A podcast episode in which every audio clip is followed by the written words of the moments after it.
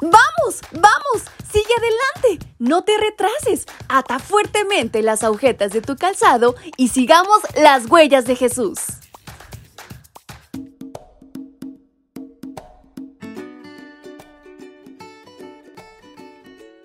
Hola, hola chicos y chicas, ¿cómo están en esta mañana? Su amiga Fabi les saluda nuevamente y les da la más cordial bienvenida a este su devocional para menores y adolescentes. Y en este 5 de junio hay una gran historia por descubrir. ¿Quieren saber de qué se trata? Pues vamos, aten fuertemente las agujetas de su calzado y sigamos las huellas de Jesús.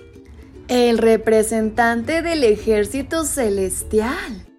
El jefe del ejército del Señor le contestó, Descálzate, porque el lugar donde estás es sagrado.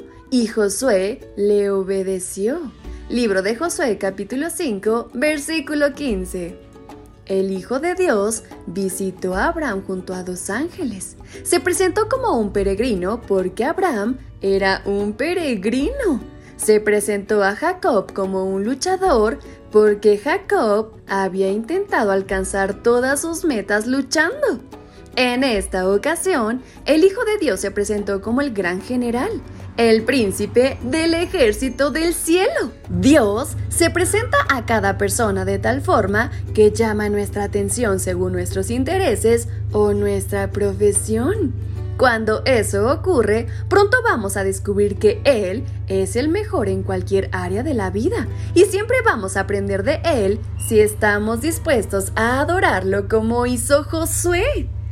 La primera reacción de Josué fue de temor.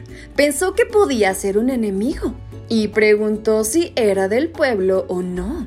Entonces escuchó la sorpresiva respuesta. Ni lo uno ni lo otro. Vengo como jefe del ejército del Señor. Josué se inclinó hasta tocar el suelo con la frente y le preguntó, ¿qué le manda mi señor a este siervo suyo? Versículo 14.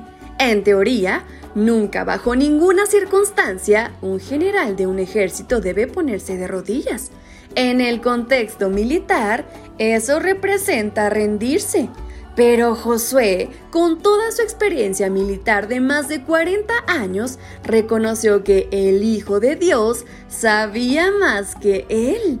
Josué era general de hombres improvisados, pero el visitante era el general de las huestes celestiales. Con eso bastaba para adorarlo.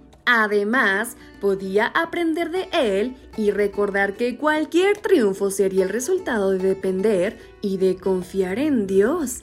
Ese día, Josué reconoció que para ser un victorioso, él tenía que ocupar la segunda posición. Así que hoy te invito, si quieres tener éxito en cualquier actividad, siempre te irá bien si le das el primer lugar de tu vida a Dios. Así que no lo olvides y en cada decisión o circunstancia, ponte en las manos del Señor.